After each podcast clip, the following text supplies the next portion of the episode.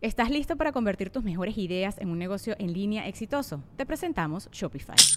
Tal vez no lo sabías, pero nuestro podcast More Than Mamis es un negocio y lo empezamos por supuesto para desahogarnos y hablar sobre la maternidad, no para convertirnos en expertas de ventas y del e-commerce. Así que sí, necesitábamos ayuda para vender nuestro merch y poner en marcha nuestra tienda. ¿Y cómo suena con Shopify? Llegó otra venta. Shopify es la plataforma de comercio que está revolucionando millones de negocios en todo el mundo. Ya seas un emprendedor desde tu casa o desde donde sea, Shopify es la única herramienta que necesitas para iniciar, administrar y hacer crecer tu negocio sin dificultades. Con Shopify puedo gestionar pedidos, envíos y pagos desde cualquier lugar, brindándote toda la información y estadísticas de tus ventas al detalle. Regístrate para un periodo de prueba con tan solo un dólar al mes en shopify.com barra sonoro, todo en minúsculas. Ve a shopify.com barra sonoro para llevar tu negocio al siguiente nivel. Shopify.com barra sonoro. Estás escuchando El Dolop, parte de All Things Comedy Network. Este es un podcast bilingüe de historia americana en el que cada semana yo, Eduardo Espinosa, le contaré un suceso histórico americano a mi amigo José Antonio Badía, que no tiene idea de qué va a tratar el tema. Muy bien, todo chido. Espero que estés listo para sufrir un poco, nada más. No, no mucho, Digamos que es este. Digamos que el sufrimiento es relativo a la época. Ok. Ok. El agua con radio funcionó bien hasta que se le cayó la mandíbula. ¿En qué ojo me pongo el parche? Malditos salvajes incultos. Pagaba 25 centavos a los niños de la localidad por cada perro o gato que le llevaran. No, espérate, ¿qué? El parque se hizo consciente, el parque probó la sangre, güey. De que se va tan... Lo bueno es que nada más te trabas cuando lees, ¿verdad? Sí, sí, sí.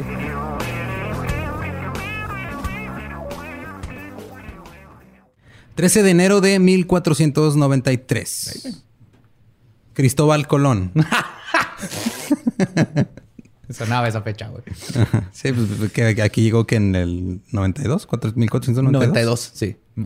Bueno. Me, iba bien en, historia cuando era 1992, porque nomás tenía que acordarme de 1400 y los últimos dos dígitos era el año en el que estaba viviendo. Una vez que pasó el 92, ya volví a reprobar historia. Fue un buen año para ti. Sí. Nada más para ti. Cristóbal Colón hizo una última parada en la Bahía del Rincón antes de regresar a España. Ahí se encontró con algo de resistencia por parte de los nativos, los ciguayos, quienes le dispararon flechas. Colón secuestró entre 10 y 25 puta madre, y se los llevó a España con él. Esto era por una razón. Se había vuelto una norma para los exploradores secuestrar nativos de las tierras a las que iban para que sirvieran como testigos o como prueba de que el lugar que vean descubierto, entre comillas, porque no descubrieron ni madre, el lugar ya estaba ahí. No era nuevo, ya tenía gente. Vamos a dedicarnos a descubrir casas, güey. si voy a descubrir una casa, voy a secuestrar al que está viendo ahí y lo voy a llevar de testigo para que vean y que. Pones tu bandera. Ya es mi casa, compa. Te acabo de descubrir. No sabías. Ah, mira, tienes una sala, qué chido. Ya es mía. Este, los usaban de evidencia de que habían descubierto un lugar que era diferente a lo que ya se conocía. En el caso de Colón, el rey de Portugal argumentaba que Colón había encontrado tierras que ya eran parte de Portugal en África. Otra vez, colonizando chingaderas que no son de ellos, pero bueno. Aquí. no, estos güeyes son igualitos a los que yo tengo allá en, África, cabrón. A mí no seas pendejo, güey. No fuiste por mis compas de allá de África. Pero cuando Colón llegó con siete nativos, yo sé que no eres bueno en matemáticas. Ajá. Pero estás de acuerdo que siete son menos de los que agarró inicialmente, ¿verdad? Sí. Los demás se, se murieron en el viaje, güey. De hecho, te, acuerdas esta, esta canción que te decían de niño de yo tenía 10 perritos? La versión original era yo tenía 10 nativos, pero los tiempos han cambiado. Uno se murió de fiebre, ya nomás me quedan. Uno le dio tifoidea. Ay, europeos. Cuando llegó Colón con estos siete nativos con el rey de Portugal, se dieron cuenta que era un tipo de persona que nunca había visto antes. Entonces, ¿sabes qué? Sí es cierto. Si llegaste a un lugar que no conozco. Mira, estos traen plumas. Ajá, mira. ¿Viste los zapatitos? Esos zapatitos, mira, el de allá trae guanachos. No le veas los pies. No, no, no son de ese color originalmente, se los quemamos. El que, el que tú tienes, no trae mohawk, ¿verdad? No, se fue este? Cortés. Me, me, equivoqué de conquistador, perdón. Sí, güey. Eh, también se les usaba para aprender de ellos. Les preguntaban cosas para que el siguiente viaje fuera más rentable. Ah, que no les preguntan cómo les fue. No, no, nomás este, es. ¿Cómo podrían mejorar el viaje? ¿Dónde, está escondiendo el oro, güey? A ver, el oro, las joyas, ¿Dónde estás escondiendo todo eso? Porque este ya es mío. Porque ¿Y de te qué están descubrí. hechos los tamales? ¿Qué chingada es eso? Necesitamos aprender a hacerlo acá. Carne humana. No, no. Puerco largo. Ah, también eran exhibidos para que los curiosos los pudieran ver. Cita de Colón. Cita- Hoy incontables personas vinieron al carnaval y muchos de los caballeros, entre ellos estaban los ministros del rey. ¿Qué fueron a hacer? Fueron a ver a los nativos de otro país. Por una vez gente. Fueron a ver a gente. Esa, esa- esa es la forma en que no quieres conocer Europa. Todos los nativos de Colón fallecieron a los seis meses. Colón secuestraba nativos en todos sus viajes. En su segundo viaje, de los cinco que se llevó, solo dos llegaron vivos a España. La práctica de capturar personas para mostrarlas solo continuó creciendo mientras los europeos blancos seguían explorando el mundo. En 1571, cuando Anne de Austria llegó a España, llegó desfilando con seis hombres y seis mujeres indios y otros 24 indios diferentes vestidos con colores diferentes y máscaras. O sea, los usaban de props, güey. O sea, estos güeyes son mi abuelita con sus cucharas de todos los lugares a los que iba y siempre Sí. con una cuchara. Güey, creo que todas las abuelitas. Sí, pero la cuchara no tiene cognición No, ni derechos humanos. Literal, la cuchara es un objeto inanimado que tu abuelita las trataba mejor de como estos güeyes trataban a los nativos Sí, que mi se abuelita robaban. limpiaba sus cucharas. Sí, güey. A, a- a tu abuela no se le murió ninguna cuchara. Te aseguro que nunca perdió una. No. Las exhibiciones de humanos vivos eran más y más comunes en Europa en lo que avanzaban los años. Eran visto como una forma de celebrar los logros y el dominio europeo. Conforme avanzaba el tiempo, eh, estos descubrimientos iban como torciendo la, la teoría de Darwin, ¿no? Así como Darwin decía que el hombre ha evolucionado. Güeyes usaban a los nativos para torcer las teorías de Darwin y reforzar las nociones racistas de la supremacía blanca. Claro, estudios no han evolucionado. Miren, ellos traen sandalias. Yo traigo botas, sífilis en todo el cuerpo. Que eso se los dimos aquí en América, güey. El sífilis. Es de acá. Fue una forma de defensa. güey. Es el que se te cae la nariz, ¿verdad? Sí. Y te vuelves loco. Sí. Al Capone se volvió loco. Ajá, con sífilis. Ok. Eh, todo este pedo de la supremacía blanca tiene raíces en el imperialismo y colonialismo europeo. Eh, la mayoría de los países que mostraban a los nativos hacían lo posible para moldearlos a cierta imagen que justificara su poder colonial. En muchos casos esto significaba crear salvajes, entre comillas. fuck. Entonces, Sí, sí, estos ponle- güeyes son salvajes y los vestían así. A ver, mijo, ven. Mm, te vamos. Pues, pues te ves salvajón, pero falta. A ver, ponte este casco de cráneo humano. Este, y ¿sabes qué? Am, te falta sangre. Hay que ponerte sangre, hay que te pintarte un cat eye con sangre para que te veas salvaje. Pero sí sabes que yo era contador en el Congo, ¿verdad? Yo nunca fui guerrero. Ah, ya sé, mijo, pero ese es el punto. Ahorita lo que es que te veas savage as fuck. A veces las exhibiciones se usaban como una forma de demostrar que la presencia colonial estaba civilizando a las personas. Y también los usaban como entretenimiento. Un ejemplo en específico era una chica de 20 años del sur de África, eh, llamada, bueno, de Sudáfrica, llamada Sarah Bartman.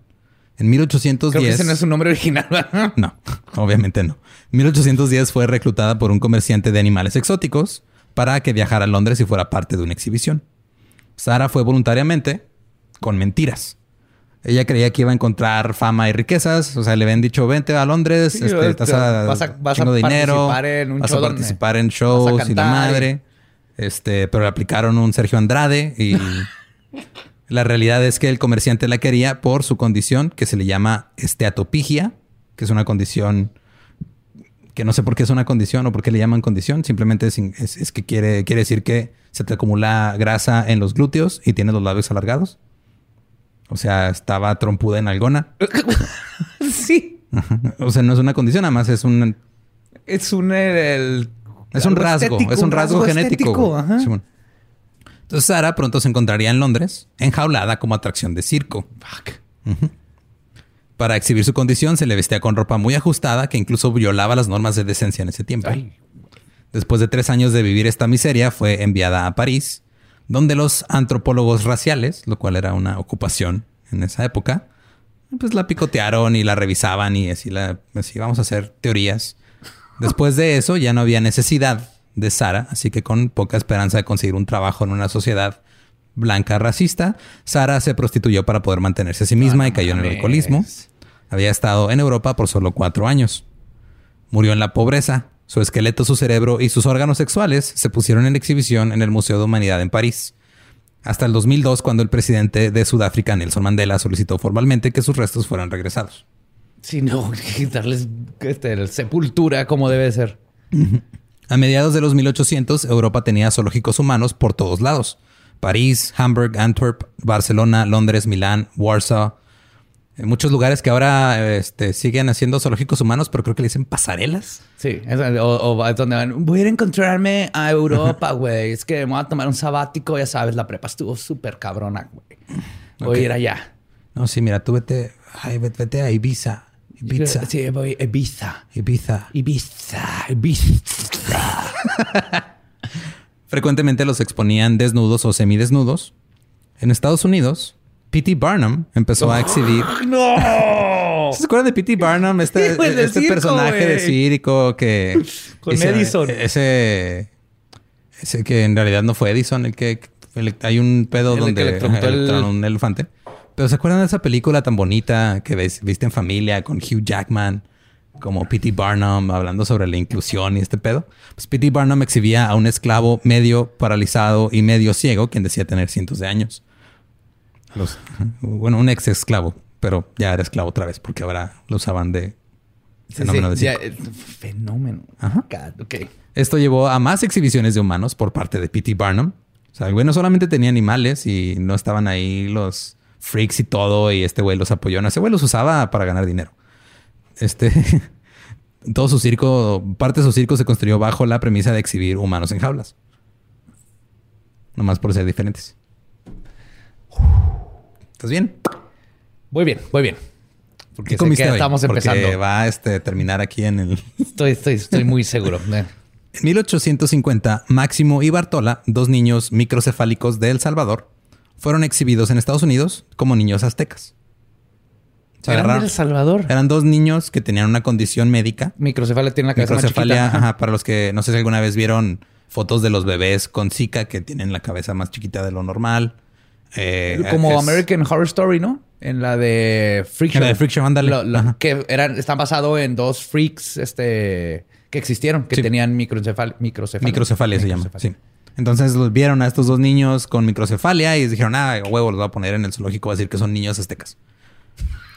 Los zoológicos humanos no eran tan populares en Estados Unidos hasta los 1870s, cuando empezó la corriente del imperialismo americano.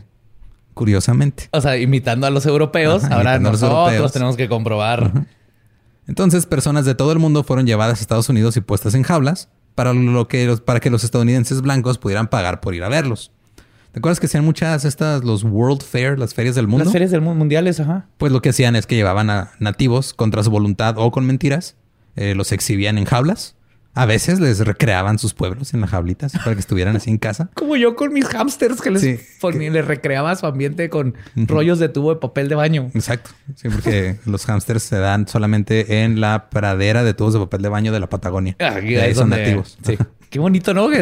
Oh, no, mi hija se metió un hámster a la casa. Eh, acá tenemos ratas. Hay un lugar en el mundo donde tienen hámsters. Acá tenían nativos.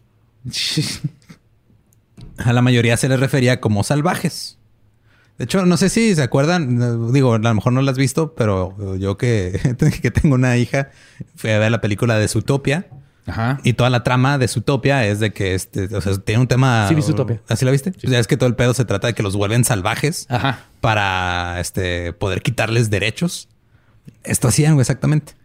Es Zootopia, pero aquí o sea, no eran animales antropomorfizados, eran personas que usaban para un zoológico. Si llevas un este, Cherokee y lo, lo pones ahí como la cosa más salvaje del mundo y no, no les mencionas que siembran y tienen toda una cultura. Exacto, es así, güey. Les, hacían, bueno, ahorita llegó eso, pero te, hacían un examen. Imagínate que a ti, José Antonio Badía, llega un güey, te dice, ¿sabes qué? Vamos a ir a este Noruega. Y te voy a llevar a Noruega y te las vas a pasar bien chingón. Y luego cuando llegas a Noruega, te encierran en un cuartito y te empiezan a hacer pruebas. Y resulta que estás bien pendejo porque primero no hablas el idioma. Ajá, Segundo, no tienes concepto alguno de qué es Noruega y, o sea, eso les hacían, güey. Y creo en fantasmas. Ajá. O sea, ya por eso llegaban y les hacían sus así exámenes y cosas. Y como no contestaban porque no saben el idioma, no conocían todo esto. ya, es, un bárbaro. Es un salvaje, es un bárbaro. Eran atracciones enormes. Hubo zoológicos humanos en Nueva York. Asistían hasta 300 mil personas en un año. ¿Cómo, ¿Cómo, puedes hacer eso? Ah, pues mira, eso vamos. O sea, como persona que paga ir a ver a otro, ¿cómo puedes ver a otro ser humano en la cárcel? Yo confieso que digo, ahí sí, este, creo que no está tan mal, pero una vez caí en esa de ir a la feria y ver a la mujer lagarto. ah, yo también fui. Y estaba junto con la niña araña. Ajá. Holy fuck. Sí. Sí, no sé cómo hacen esa, de dónde la sacaron, pero se vea bien alimentada y eso me hizo sentir bien. se vea contenta. Pero no estoy yendo a ver, ah, mira, ah, no mames que tienes, güey, no mames que tienes a un regio aquí, güey. Yo no he visto un regio. ¿Qué está haciendo? ¿Por qué está haciendo? ¿Está cocinando carne en fierro?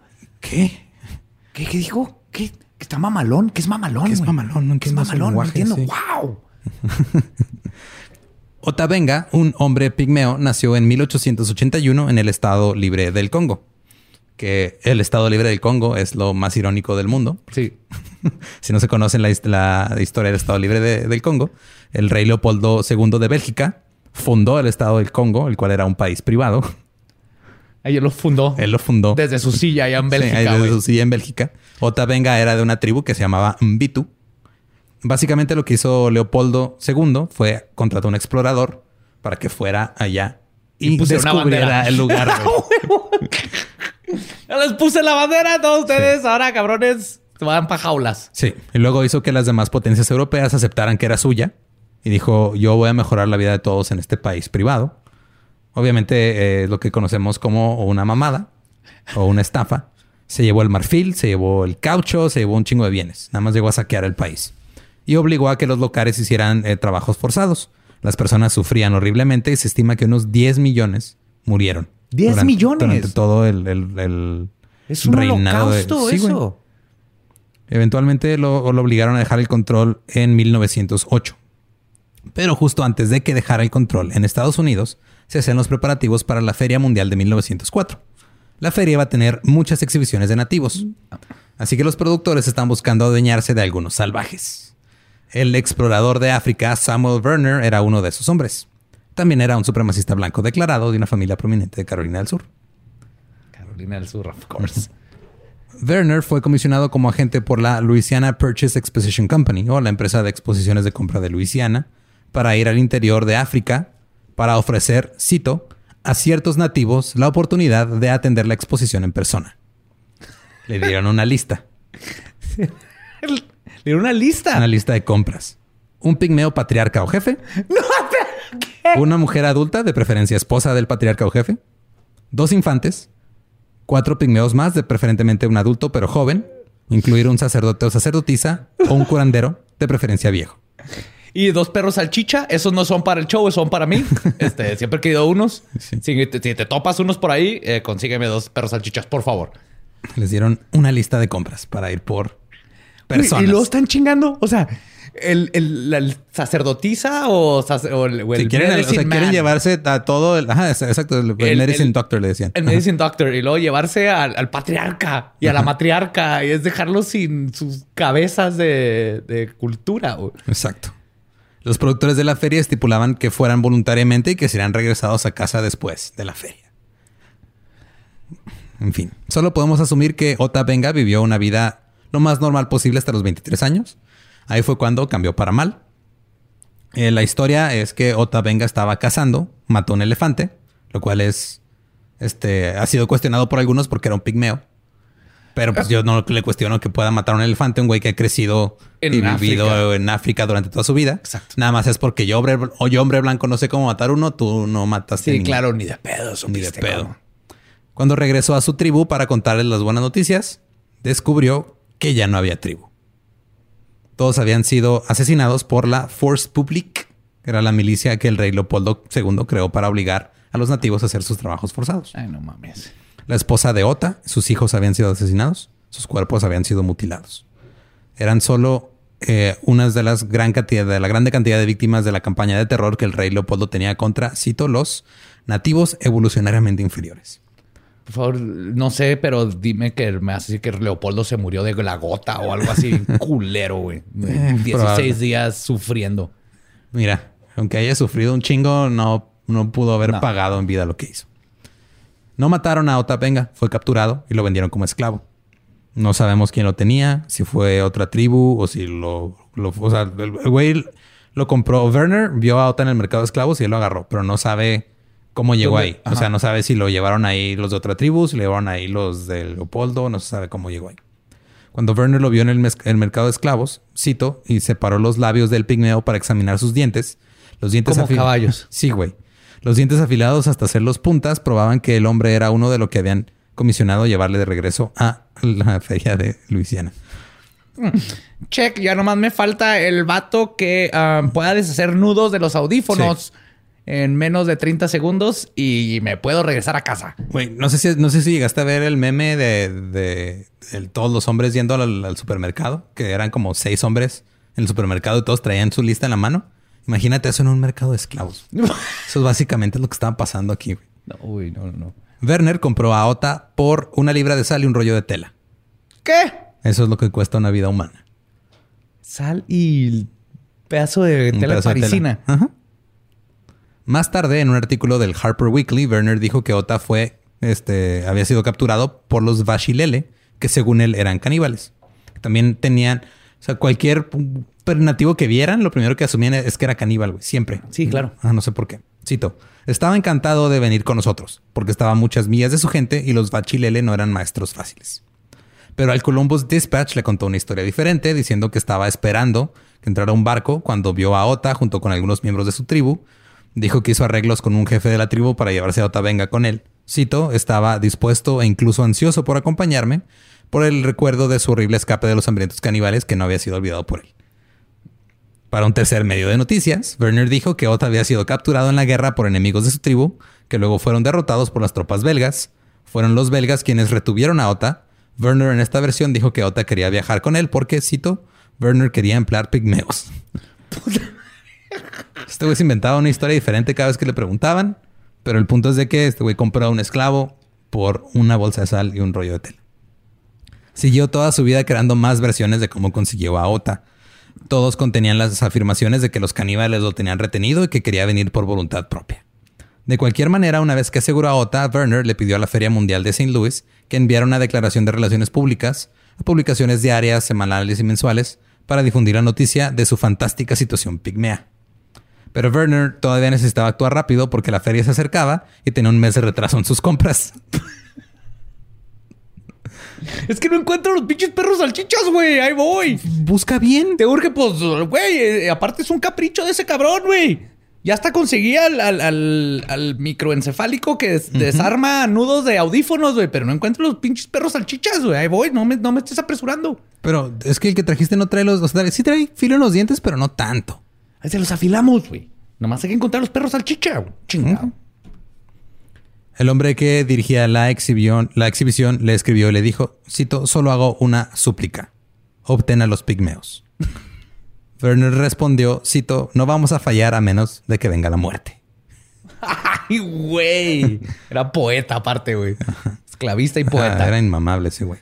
Werner luego hizo que Ota lo llevara a una aldea Batua en la que el nativo había estado anteriormente. Los Batua también son pigmeos. Pasaron un par de semanas juntos en el viaje. Pero cuando llegaron, spoiler, no fueron recibidos con brazos abiertos porque la tribu desconfiaba profundamente del hombre blanco debido a los horrores infligidos por el ejército del rey Leopoldo. Y los belgas. Ajá. Sí, los belgas del rey Leopoldo y todo ese pedo. Eh, que eh, Werner dijo que los viejos hombres sacudían sus cabezas así de no, no, no, no. No, gracias. No, no, no. Así como yo cuando llegan a tocarme los, domingos los testigos de Jehová. no, no, no, ah, ah, mm, mm, no, no. Salgo en calzones. No, no, no, ah, ah, ah, no. Dice que las mujeres, este, aullaron durante la noche. O sea, no sé por qué dice que aullaron las mujeres. se me hace que así como que nomás estaban Diciéndole que se vaya a la verga, güey. Nomás que no les entendía porque no sabe de otro idioma.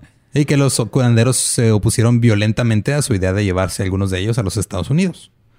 Werner descubrió que no podía reclutar a ninguno de los miembros de la tribu, pero entonces Ota habló. Dijo que Werner le había salvado la vida, que hasta cierto punto sí lo hizo porque lo vendieron como esclavo, pero no lo llevó a un campo donde iba a morir trabajando. Sí, sí, o sea, nomás lo sacó de una vida de esclavitud para llevarlo a otra vida de esclavitud. Ajá. Una vida de esclavitud un poquito menos culera que la otra, hasta cierto punto. Ya veremos a dónde llega esto. Eh, les dijo que estaba interesado eh, eh, en conocer el mundo de Werner. Y Werner les, Werner les ofreció sal. ¿Qué pedo con la sal, güey? Oye, las especias. Bueno, sí, la sal era, el salario viene de sal, porque le daban a los romanos sal, la chupaban. Al final, ocho vatos les daban sal por. Ah, ok, no olvidar. eh, de, ocho Batua decidieron unirse a Werner y Ota e irse a Estados Unidos. Eh, el hombre que dirigía la feria había querido 18, pero se la terminó pelando. Ay, pobrecito. Pobrecito. Abordaron un barco, bajaron por el río Kasai y salieron del Congo. Llegaron a New Orleans el 25 de junio. De acuerdo con la lista de pasajeros, se sabe que el pigmeo más joven tenía apenas 12 años. 12. Werner contrajo malaria en el viaje y no pudo seguir con ellos. Fue descargado del bote en una camilla y llevado a un sanatorio. Que le metieran yogurt por el culo. No sé si a ese, pero probablemente. Espero. Aunque otro hombre en el barco dijo que Werner no tenía malaria, que se había, cito, quebrado. ah, sí, sí, he snapped, he cracked. ah, ok. O sea, ya sí, ya valió madre. O sea, ya... Los funcionarios... bajó TikTok, güey. Ya, ya, ya, lo perdimos. ya lo perdimos, güey.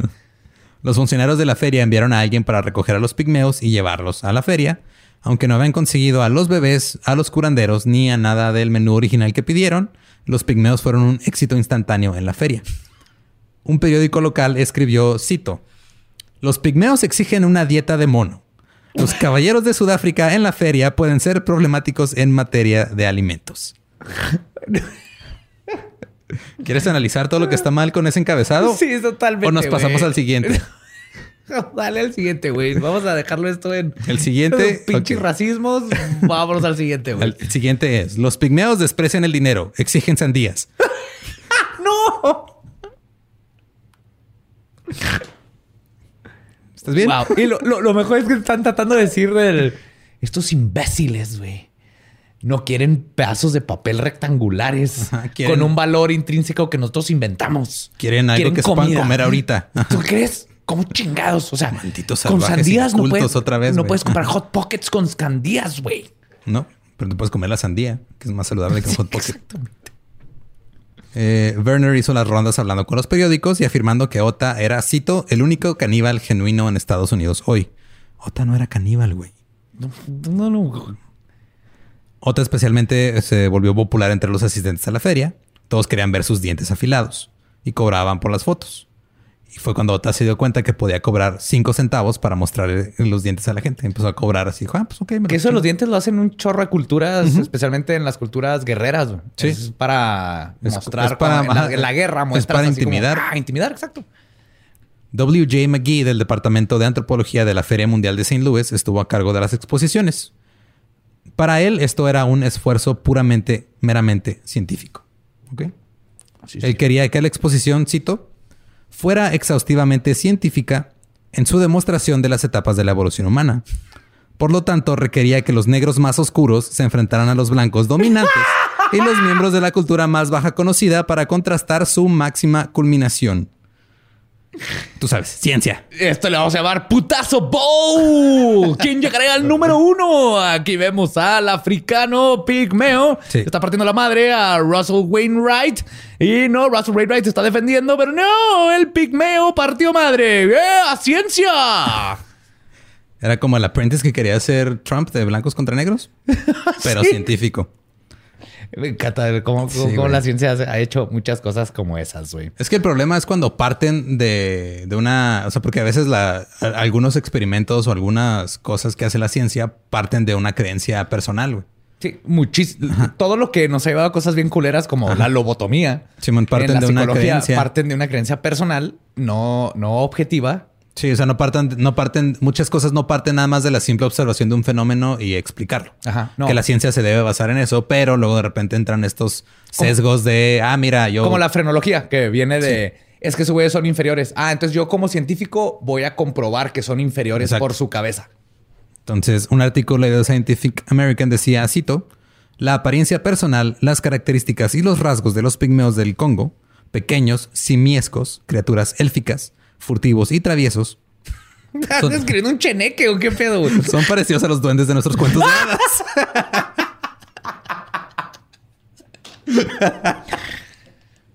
Viven en los densos bosques enredados en el salvajismo absoluto. Y en los áticos, si les gusta que les dejen monedas y ofrendas. Gracias por comprar Scientific American. y aunque exhiben muchas características de simios en sus cuerpos, poseen un cierto estado de alerta que parece hacerlos más inteligentes que otros negros. Ay, güey. O sea, era, fue su forma de. Ah, entre todos los negros, Estos ellos son más listos. Son más listos. Wow. O sea, entre lo que nosotros consideramos mierda, esta no huele tan feo. Ajá, sí. Sigo citando. La existencia de los pigmeos es de lo más rudo. No practican la agricultura y no crían animales domésticos. Viven por medio de la caza, huyendo como ladrones de los grandes negros, en las afueras de cuyas tribus generalmente establecen sus pequeñas colonias. Aparentemente se han familiarizado con el metal solo a través del contacto con seres superiores. Y no se están hablando de aliens, ¿verdad? No, están hablando de hombre blanco. Ajá, el- Sí, sí. Es que estos güeyes, ya viste cómo los matan con flechas de madera, güey. Yo les traje una espada, güey. Y ahora pues, lo matas a pinches putazos, güey. Al, al venado, güey.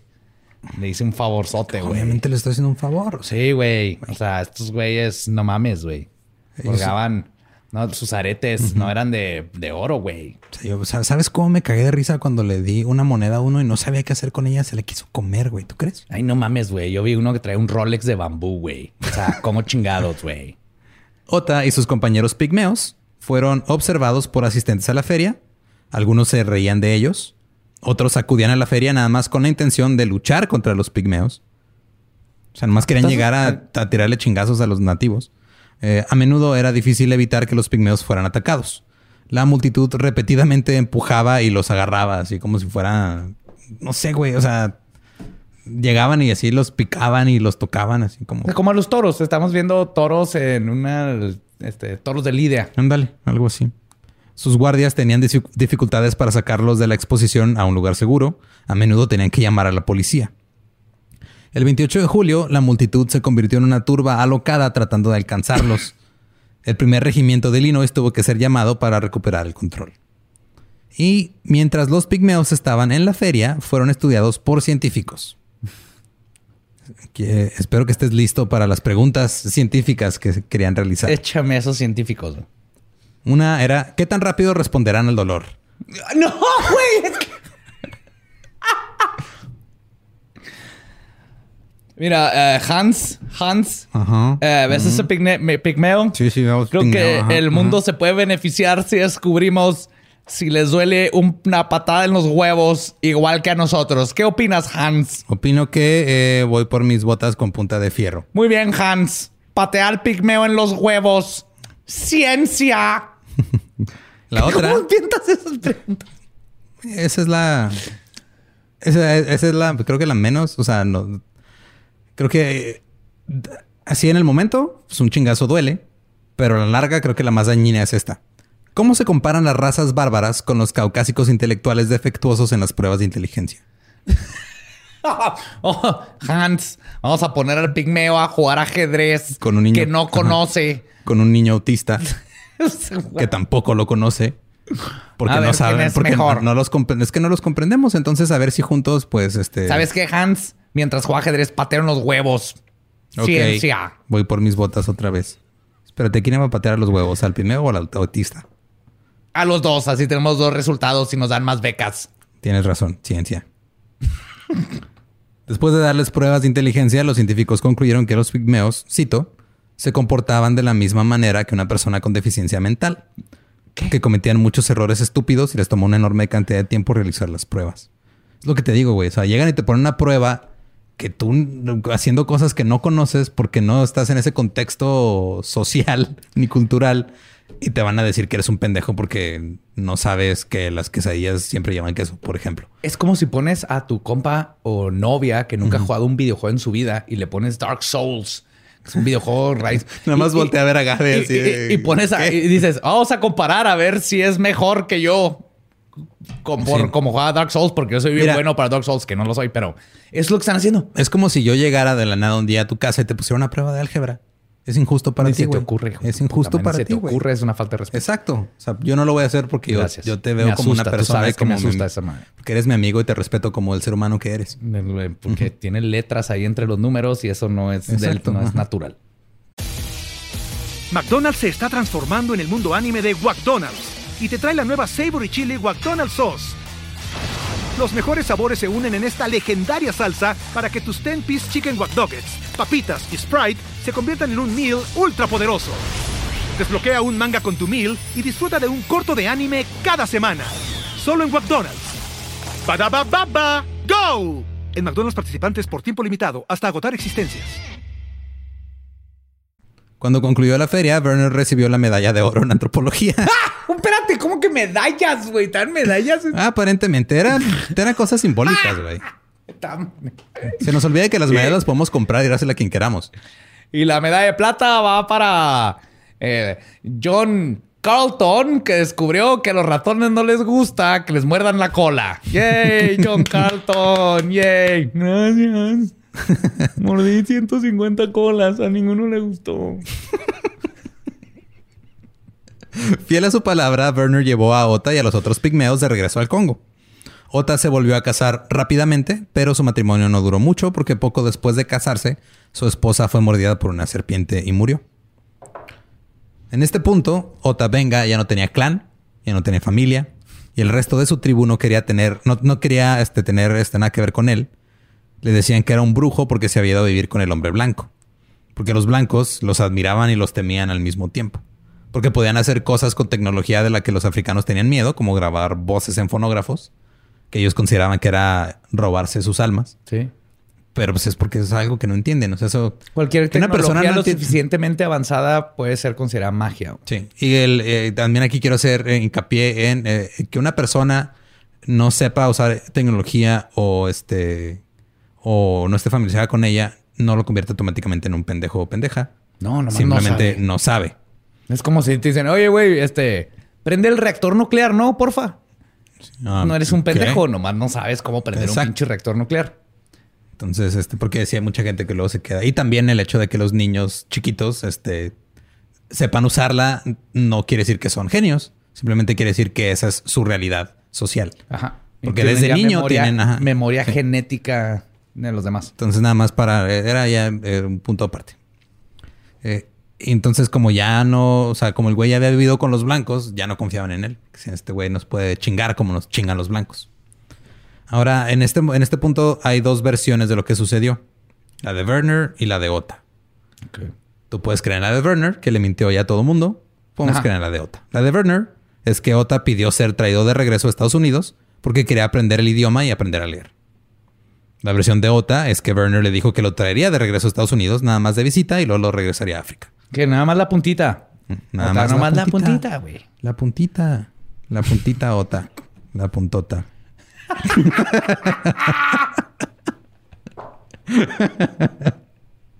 Ah, eso escaló rápidamente, güey. Un chingo. Cuando llegaron a Estados Unidos, Werner vendió los animales que había atrapado a los zoológicos y los artefactos que había adquirido a los museos. Y luego estaba Ota. Quería encontrar un lugar para el pigmeo. Werner llevó sus artefactos al Museo Americano de Historia Natural en Nueva York. Trató de conseguir que el curador del museo, Henry Bumpus, tomara sus cosas africanas y al mismo tiempo trató de convencerlo de que lo contratara. Pero Bumpus no estaba interesado. Sin embargo, estaba Ok, yo creí que quería que lo... Ponlo ahí en el librero a un lado de la granja de hormigas. Se va a ver bien bonito. Come sandías, güey. No le tienes que pagar. Le puedes pagar en sandías. Eh, Siempre que te cuento algo del dolo, pareces profeta, güey, pero bueno. Porque... Te llegamos a esa parte. Bumpus no estaba interesado en contratar a Werner, sin embargo estaba interesado en el pequeño africano que Werner llevaba con él. Se hizo un trato. A Ota le dieron una habitación en el museo No puede ser. y durante el día paseaba por el museo con un traje de lino de estilo sureño para que los visitantes lo vieran y para ayudar al personal. Pues es que yo pienso así absurdamente y me estoy- con el dolo me he dado cuenta que la, la historia es absurda y lo que ha pasado es increíblemente absurdo. Por un tiempo Ota lo disfrutó, así como que estaba trabajando Bueno, de pues, chalán en el museo. eh, Puede haber huesos de dinosaurio. Pero se cansó y quiso volver a casa, entonces trató de escapar. Eh, porque cada día se sentía más enojado. No sé si era porque estaba secuestrado, encarcelado. Sin amigos, sin familia, sin nadie. Sin nada. Este, una vez trató de pasar junto a los guardias del museo, así escabullirse entre la multitud que iba saliendo del museo. Una vez le pidieron que ayudara a sentar a la esposa. Le dijeron, ah, mira, esta es la, esta es la esposa de un güey que dona un chingo de lana al museo. Ve y llévala a su lugar. Y Ota estaba frustrado y agarró la silla y la aventó. Casi le da en la cabeza a la señora. Bien, Ota, bien. Y Werner eh, tuvo que sacar a Ota del museo porque pues, estaba teniendo problemas de conducta. Esta era la época en la que los blancos tenían que ver cómo demostrar que los nativos eran, eran una especie inferior. Claro, y más que nada, yo creo que el demostrárselo a ellos mismos para poder justificarse que tienen un ser humano en esas condiciones. Eh, y no nada más por, por él, sino por todo lo, demás, todo lo demás que estaban haciendo. Sí, exacto. De hecho, hay un, este, un profesor de geología y zoología de Harvard que en ese tiempo era uno de los científicos más venerados de Estados Unidos que se llamaba Louis Agassiz. Durante más de dos décadas insistió que los negros eran, eran una especie separada. O sea, que los negros no son como los blancos. Son, eran, Así como neandertales homo sapiens. Sí, cito. Son una raza degradada y degenerada. Entiendo que quieras hacer, ok, va, no tenemos el mismo color de piel. Pero ¿por qué vas a asumir que porque ellos tienen un color de piel diferente son una raza degradada? No, güey. O sea, igual somos, partimos de lo mismo. O sea, de hecho, yo nunca he escuchado a un científico decir los neandertales eran una raza inferior, degradada y asquerosa. Pero sabemos que son dos especies diferentes. De hecho, cogimos con los neandertales. Mm. Yo me Digo, prueba genética y tengo genética de neandertal. Quiere decir que alguien de mi familia tuvo sexo con un neandertal. Mm, sexy. Qué loco. Pero sí, o sea, es el pedo de, ok, va. Diferente, sí tenemos ciertas diferencias, pero somos la misma especie. Pero aún, el punto es de que esas diferencias no ponen en, desventaja a nadie. No, no deberían, no deberían este, implicar superioridad de cierta forma. No, y habla de. Se sentían inseguros y entonces ellos son. Luego, es atacar a. A los diferentes. A los diferentes y hacerlos menos. Sí. Automáticamente, sin ninguna prueba. Werner llevó a Ota a un lugar donde estas creencias podían demostrarse usándolo como una prueba. Lo llevó al zoológico del Bronx con el director Hornaday. Eh, el director Hornaday eh, decidió que quería exhibir a Ota en el zoológico. También este Hornaday era de estas personas que tenían la idea que es una idea que era estándar en esos tiempos, de que los blancos eran mejores que los negros en todos los sentidos. ¿Sabes? Ideas eh, estándares. perdón, este, dijiste mal en esos tiempos. Oh. Fuck. Ota era el espécimen perfecto porque su verdadera historia no podía ser probada. No había documentos, no había nada que explicar a su pasado, entonces él podía decir lo que fuera de él es que y usarlo para. Yo me le dijeron, saca tu Instagram. Y Ota dijo, ni madre, no va a meter en el Instagram. Y pues mira lo que pasa. Werner acordó dejar a Ota ahí porque el güey estaba teniendo problemas de dinero y le resultaba difícil cuidarlo. Aquí hay que ver, o sea, Werner era culero, pero no tanto. O sea, como que. Le importaba. Sí, le importaba de cierta forma. O sea, lo, lo seguía viendo como un animal o como un ser inferior, sí, sí, pero le importaba. Es como si le importara un lobo que agarró y es a quien quiero que sobreviva. No, no, no. Sé que es un lobo, es un animal, pero quiero que viva bien, ¿no? Sí, y él así veía a Ota. O sea, el güey sí, como que tenía cierto, pues, cierto nivel de, de afecto o preocupación por él pero no tenía dinero para él hacerse cargo, pero no lo veía como una persona. Tío, como para decir, es mi compa, este vato y yo vamos a tener No, porque no era su compa, güey, porque no lo veía como... No lo veía como su igual. Ajá, a eso me refiero. O sea, que no tuvo la, conciencia de llegar a decir, este güey está toda madre. Vámonos a comprar nieve al antro. Le voy a enseñar lo que es eh, la carroza. Le voy a... Lo voy a ¿Qué más hacían en esos tiempos, güey? El gas, cómo prender lámparas de gas. Cómo odiar a alguien porque es diferente. Ah, le voy a enseñar las mujeres que se les olvidó la mierda y le puedes ver el tobillo. Uy. ¡Oh, güey! Werner le dijo a un periodista del New York Times que ni él ni el parque se beneficiarían de la exposición. Que solo el público se beneficiaría. Ay, güey, se beneficiaría. Beneficiaría.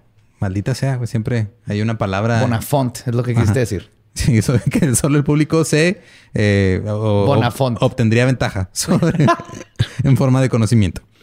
Werner dijo además que Ota estaba ahí por su propia decisión. Cito, ah, es absolutamente libre.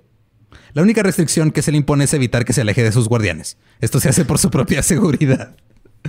O sea, eres libre de hacer lo que quiera, nomás aquí en este cuartito. Y que no sé, que siempre lo podamos ver. Mientras lo podamos ver en todo momento, puede hacer lo que sea. Tú en la cárcel eres libre, güey. Siempre y cuando te quedes en la cárcel.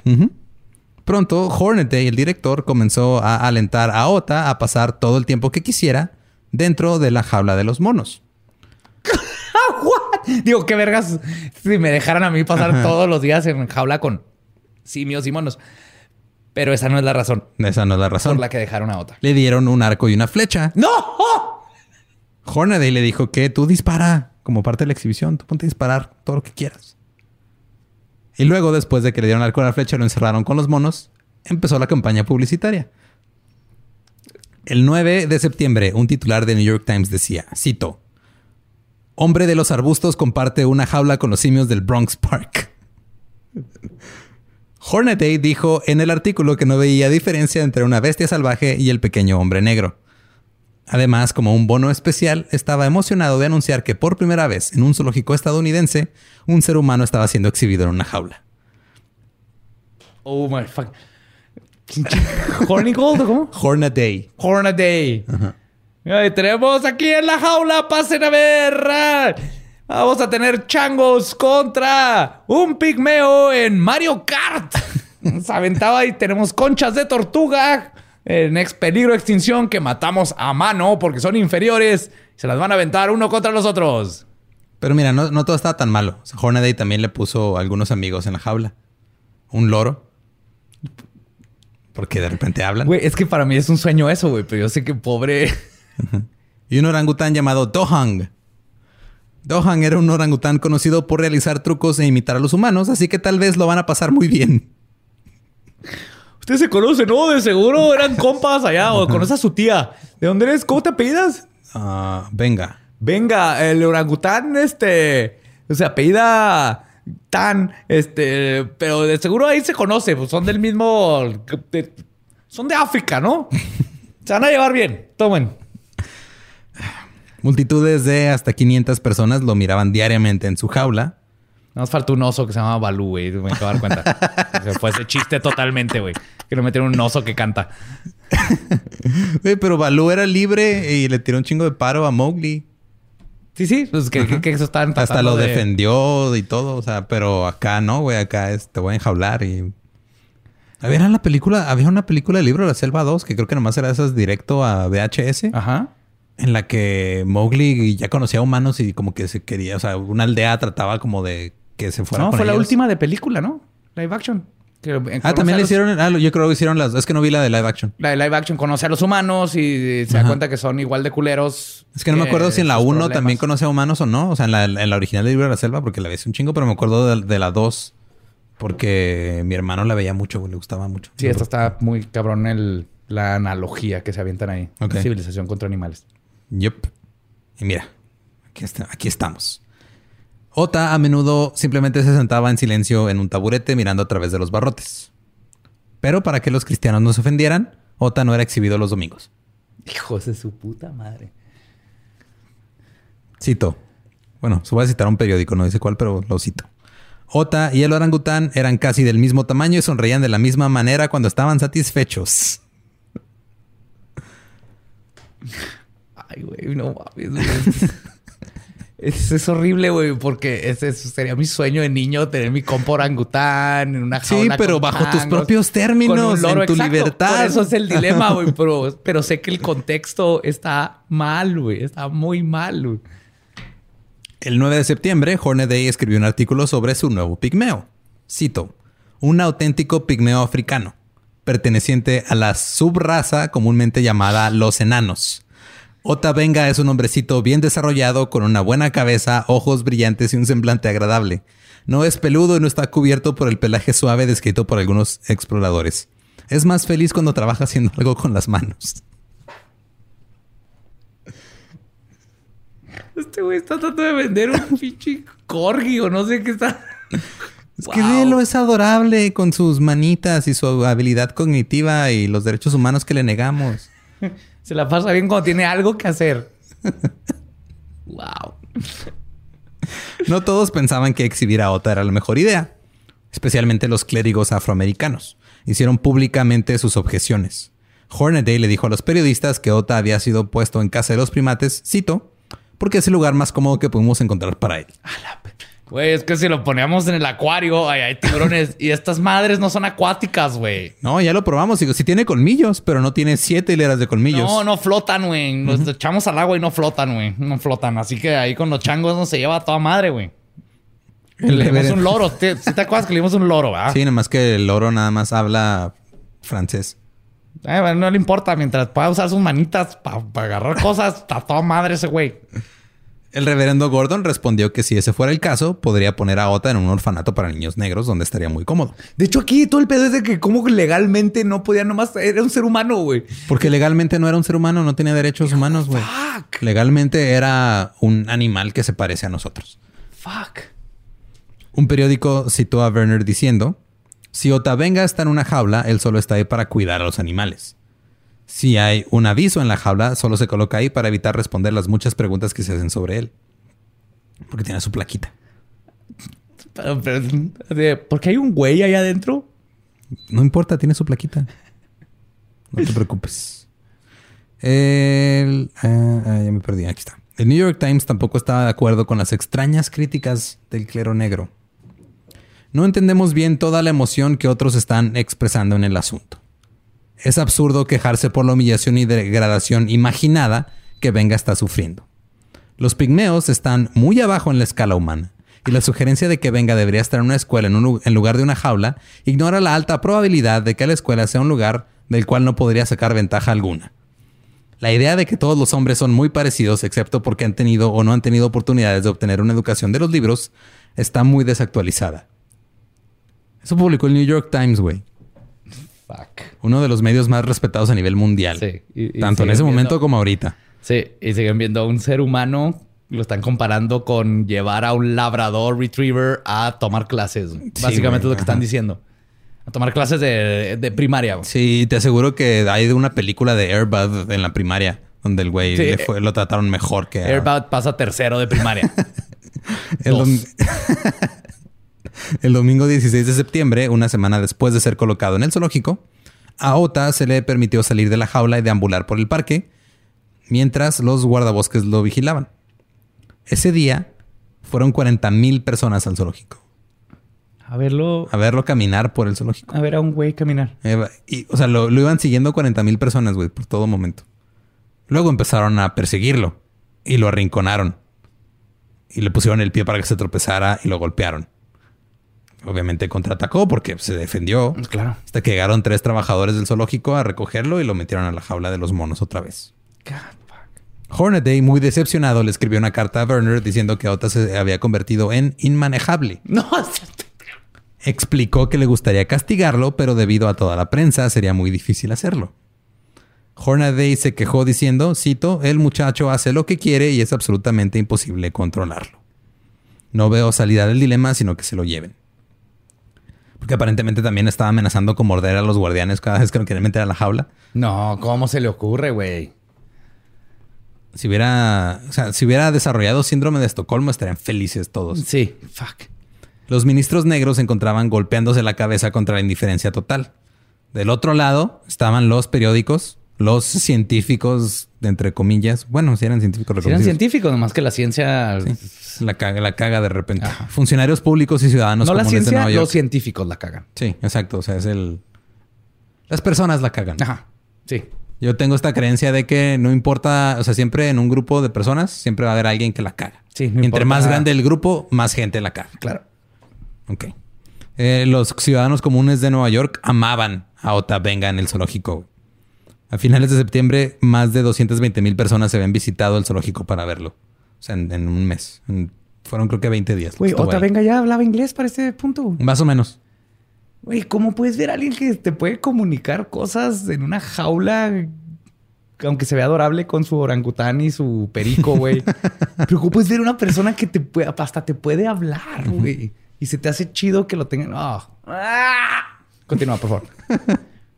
Hornaday estaba tan feliz por las cifras de asistencia que comenzó a hacer planes para mantener a Ota en exhibición hasta durante la primavera. O sea, el güey se supone que iba a estar en septiembre. Dijo, no, de aquí hasta pinche Mayo del año que entra, güey. Contrato World Tour. También estaba disfrutando todas las solicitudes de fotos y entrevistas. Este encarcelamiento en el zoológico obtuvo titulares nacionales y hasta mundiales, aunque la mayoría estaban en contra de cómo lo estaban tratando. El Chicago Tribune escribió, cito, Salvaje en miniatura ve Nueva York, se burla. Para los negros en Estados Unidos, el tratamiento de, de OTA fue un brutal recordatorio de cómo los estadounidenses blancos los veían a ellos. El LA Times escribió, cito, pigmeo genuino, Ota venga, puede hablar con orangután. O sea, esos eran como, unos decían, este pedo está culero, otros decían, no mames, puedo hablar con el orangután, güey, qué buen pedo. Ay, güey. Pero a la ciudad de Nueva York le gustaba un chingo, incluyendo al New York Times. Un tal Dr. Gabriel escribió una carta al Times diciendo que había visto a Ota, cito, las objeciones encontradas a la exhibición son absurdas. Tiene una gran sala, una especie de balcón al aire libre. El médico dijo que también disfrutaba el inglés quebrado de Ota Venga y que era el mejor de los chicos buenos. Ah, como un corgi, güey. Como un perro. ¿Quién es un chico bueno? ¿Quién es un chico bueno? Puedes sacar de aquí. Ay, mira, tiene sueños y aspiraciones. Cerró su carta diciendo que los clérigos negros ofendidos deberían escuchar el punto de vista científico para que pudieran cambiar de opinión. Fuck. Que, güey, es la primera vez que le tengo que dar la razón al clero contra la ciencia, güey. Creo que es la primera vez donde está volteado quien tiene la razón. Es que no es una cuestión de ciencia contra. No, claro. es, una cuestión de humanos, güey. Es de seres humanos diciendo esto está mal contra seres humanos, nomás enfocándose en. No, yo soy científico y yo sé lo que está bien. Otro supuesto explorador africano intervino, John F. Vane Tempest. Está bien chingón ese apellido. Oh, Tempest. Ajá escribió un artículo que disputaba la clasificación de Ota como pigmeo. Dijo que en realidad era un hombre de la tribu de Hottentots de África. Dijo que tuvo una conversación con Ota en la lengua de los Hottentots y continuó diciendo que Ota estaba muy satisfecho con su cautiverio. Cito, le gustaba el país del hombre blanco, donde era tratado como un rey. Tenía una habitación acogedora, espléndida, en un palacio lleno de monos y disfrutaba todas las comodidades del hogar, excepto unas esposas. Todo esto era una mamada, güey. Este güey nada más lo hizo para conseguir atención. Sí, claro. Quería publicidad y sacó esto y fue dado, fue tomado como un hecho. Fuck. Mientras todo esto sucedía, el reverendo afroamericano Matthew Gilbert estaba escribiendo sus propios artículos y los afroamericanos estaban indignados en todo Estados Unidos. A finales de septiembre, un pequeño grupo de ministros afroamericanos, liderados por el reverendo Gordon, fueron al zoológico del Bronx Park para ver la situación por sí mismos. Vieron a Ota en una jaula con Dohong, el orangután, y un loro. Intentaron comunicarse con él, pero no pudieron conseguirlo. Una cosa así, o sea, porque el güey estaba, o sea, Ota estaba deprimido, güey, se veía que sí que estaba súper mal. Claro, güey. Entonces, güey, se enojaron y se enojaron más cuando vieron el, el lo que estaba fuera del letrerito que estaba fuera de la jaula. Cito: El pigmeo africano Ota Venga, edad 23 años, Altura 4 pies 11 pulgadas. Peso 100 pies? O sea, metro 20. Metro 20 más 11 pulgadas. Metro, es como un metro 40. Un metro 40. Metro 40 y tantos. Peso 103 libras, traído del río Kasai, del Estado Libre del Congo, África Central del Sur, por el doctor Samuel P. Berner. Exhibido cada tarde durante septiembre. Uno de estos clérigos escribió una carta, cito, somos lo suficientemente francos como para decir que no nos gusta esta exhibición de uno de nuestra raza con los monos. Creemos que nuestra raza está lo suficientemente deprimida sin exhibir uno de nosotros con los simios. Creemos que somos dignos de ser considerados seres humanos con almas. Ya. Un tote, güey, no mames. Hornaday se defendió diciendo, cito, estoy dando la exposición simplemente como una exhibición etnológica. Ah, sí, claro, güey. Es parte de mi tesis, güey. O sea, tengo, beca del CONACIT. Y, o sea, ese güey ahí es... El CONACIT está pagando sus sandías. ¿Y cómo crees que le compré el perico, güey? ¿Con el CONACIT? Con CONACIT me Con el periconacit. no, güey. ¿Cómo haces eso, güey? ¿Cómo haces eso? Es una condición... Estoy seguro que es una condición neurológica, güey. Sí, totalmente, güey. Es instintiva, güey. No, no sale de tu boca y luego ya lo registras. Ajá. Se defendió también diciendo que la exhibición estaba en consonancia con la práctica de exhibiciones humanas de africanos en Europa, señalando que Europa era el centro de la cultura y la civilización del mundo. Sí, sí. Entonces, si los europeos lo hacen, yo lo hago. No hay pedo. Hornaday no estaba dispuesto a retroceder y dijo que el espectáculo continuaría hasta que la sociedad zoológica le ordenara detenerse. Pero sabía que eso no iba a pasar porque tenía el respaldo de las dos personas más influyentes de la sociedad zoológica. Uno fue el que le ayudó a fundar el zoológico y el otro era el secretario de la sociedad, que era un abogado de una familia súper de lana de Nueva York, que le había ayudado a negociar el arreglo para llevarse a al zoológico. O sea, sus compas. Eran sus compas. güey.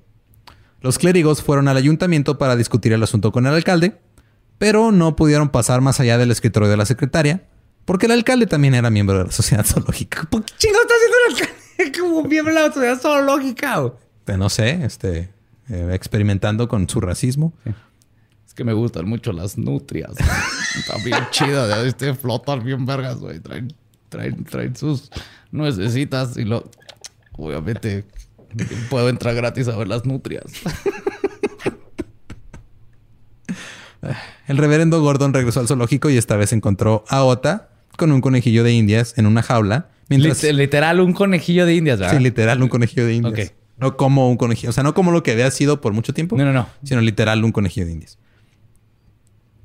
El día siguiente, el New York Times puso un artículo, cito, la multitud parecía molestar al enano. que estaba él en su jaula con un conejillo de indias, con su nuevo amigo, y había un chingo de gente viéndolo, nomás porque estaba ahí, nomás por existir. El reverendo Gordon luego fue con Wilford H. Smith. Wilford H. Smith es el primer abogado negro en argumentar con éxito un caso ante la Suprema Corte de los Estados Unidos. Smith apeló a un tribunal por la liberación de Ota y un abogado blanco rico dijo yo financio el caso. Ok, sí, sí. sí. Hay, hay gente buena en todos lados, de todas todos las lados hay gente buena, de- en todos lados hay gente mala culera, de güey. todos. Sí, por eso no hay que generalizar. La respuesta de Hornet Day fue simplemente quitar el letrero frente a la jaula. Hijo de su puta. Los espectadores continuaron acudiendo en masa al zoológico. Debido a las crecientes protestas, un controlador de la ciudad fue enviado a inspeccionar la situación. Su informe decía que encontró a Ota vistiendo un traje color khaki y una gorra gris, que no era muy diferente a los otros negros que vivían en Nueva York. No creía que su intelecto estuviera atrofiado y no creía que eh, pudiera hablar con los monos. O sea, ese güey fue y dijo, pues una persona de color negro. Y ya. Y ya, güey, sí, güey. Estos güeyes creen que, que viven en Disneylandia o qué pedo, güey. Hablando con los animales, what is this? Es un musical. Sí, sea. No, güey, este güey luego se pone, se pone a cantar y todos eh, que bailan. Pero otro día llegué y el venado estaba lavando los platos. Sí. Y yo, vi, yo vi a mis nutrias, se duermen agarraditas de la mano. Y luego ya fui al musical. A mí se, se duermen agarradas de la mano. Soy el alcalde. Las cosas se estaban volviendo contra el zoológico. Las cartas enojadas que objetaban el tratamiento de Ota llegaron a, a- hasta el New York Times. Y tuvieron también que empezaron a cambiar su narrativa un poco.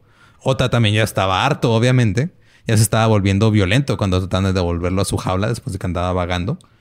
Mordía, mo- mordía, pateaba, peleaba de cualquier manera que podía. Una vez agarró un cuchillo y amenazó a los guardianes del zoológico. Bien, está bien. Hornaday también estaba molesto por la gran turba que los que perseguía a Ota por los terrenos cada vez que lo soltaban para caminar por el lugar. Porque estaban desmadrando las instalaciones. O sea, no porque estuvieran persiguiendo a un humano como si fuera No, no, no. un animal o una cosa. Estaba enojado porque estaban arruinando sus instalaciones. Le escribió una carta a Werner. Cito: El chico debe irse de aquí inmediatamente o ser confinado. Sin ti es un salvaje muy rebelde. Pero como Werner no tenía dinero, no podía ayudar a Ota. Entonces el reverendo Gordon dijo que se lo llevaría, pero Hornaday no se lo entregaría al reverendo a menos de que aceptara devolverlo a Werner cuando Werner se lo pidiera. Ok.